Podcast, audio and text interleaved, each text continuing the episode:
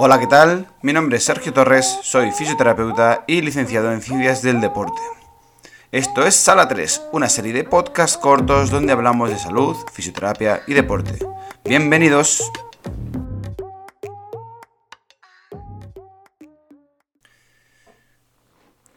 Hola amigos, ¿qué tal? La pandemia y los acontecimientos recientes han provocado que en los últimos años tomemos cada vez más conciencia de la importancia de gozar de una buena salud.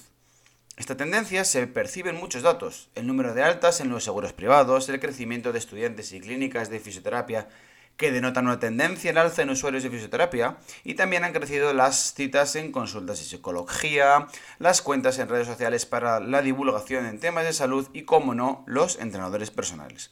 Si estás pensando en contratar a un entrenador personal para mejorar tu salud, tu rendimiento o tu estado de ánimo, entonces este podcast te interesa. Te contamos todo lo que debes saber acerca del concepto entrenador personal.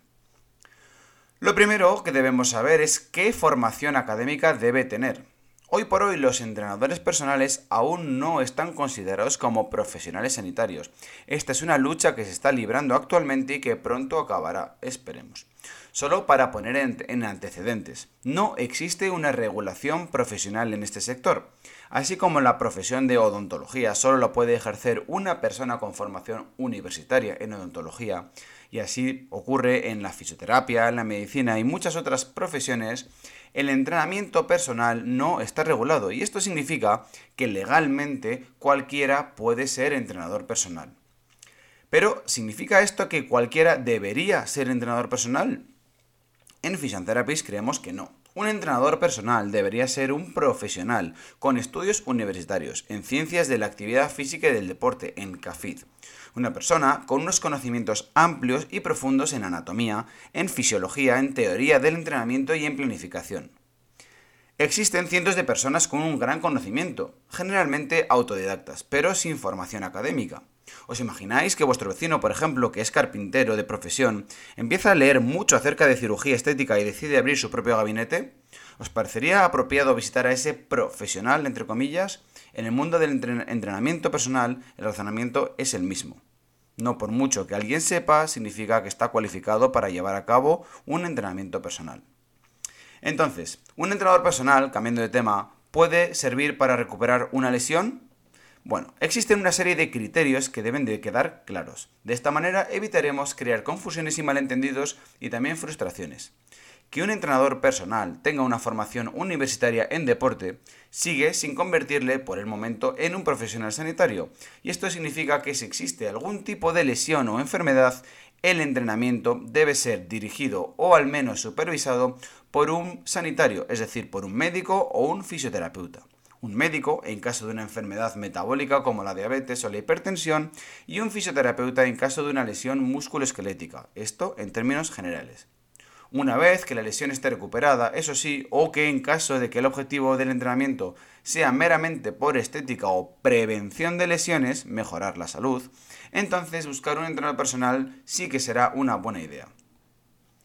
¿Qué debo entonces esperar de mi entrenador personal?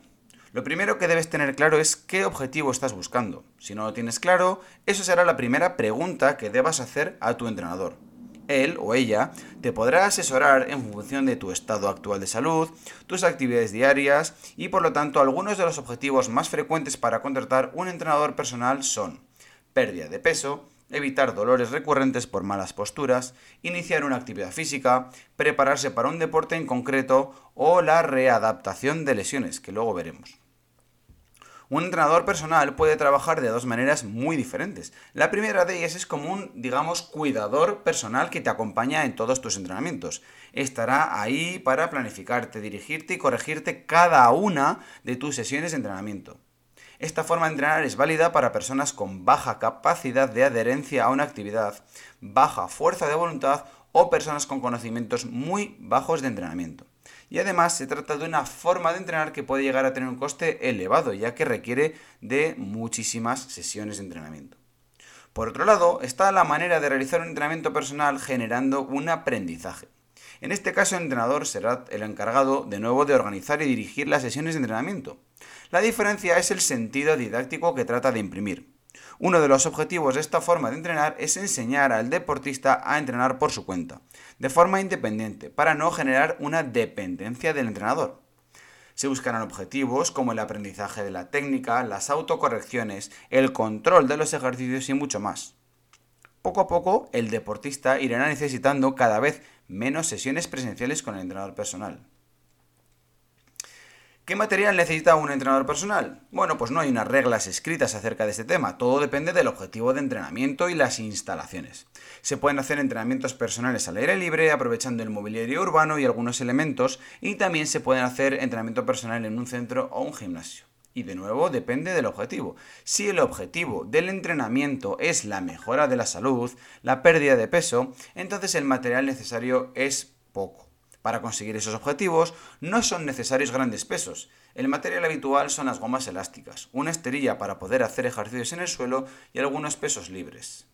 Con ese material y una pequeña dosis de imaginación, el entrenador personal puede ofrecerte una gran variedad de sesiones. Por el contrario, si el objetivo del entrenamiento es la readaptación de lesiones o la preparación física específica para mejorar el rendimiento, entonces necesitaremos cargas más pesadas. En este caso, realizar entrenamiento personal en un centro preparado facilitará la tarea. Necesitaremos un rack, una estructura metálica y una barra para poner peso, pesos libres de varios tipos y un espacio donde realizar los movimientos específicos de ese deporte. Si te encuentras en esta situación, te recomendamos que busques un entrenador personal que tenga experiencia en este tipo de entrenamientos. En fin, para terminar, ¿en qué consiste una sesión de entrenamiento personal? Bueno, pues este tipo de sesiones tienen una duración de entre 30 y 60 minutos. Una vez más, depende del objetivo y sobre todo del estado de forma del deportista. Una persona que tenga un nivel de entrenamiento muy bajo no necesitará sesiones más largas de 30 minutos, al menos al principio. Si supera este tiempo, corre el riesgo de caer en fatiga y por lo tanto de lesionarse. Por el contrario, un deportista con más nivel necesitará sesiones más largas y desde luego más intensas. En cualquier caso, toda sesión de entrenamiento personal debe constar de tres fases. Un calentamiento imprescindible para no lesionarse y, a ser posible, específico de la sesión que vayamos a trabajar. En segundo lugar, una parte principal donde se trabajan los objetivos de la sesión, la fuerza, la movilidad, el cardio, la técnica, etc.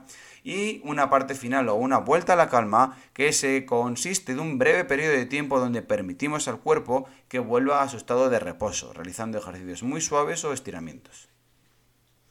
En definitiva, el entrenamiento personal es una forma de mejorar la salud eh, llevada a cabo por un profesional que siempre es una buena idea, pero es cierto que debemos tener en cuenta esta serie de pautas o de consejos para llevarlo a cabo de la mejor forma posible. En fin, hasta aquí el podcast de hoy. De nuevo, muchísimas gracias una vez más por estar aquí con nosotros y escuchándonos. Nos vemos en el siguiente. Un abrazo y hasta luego.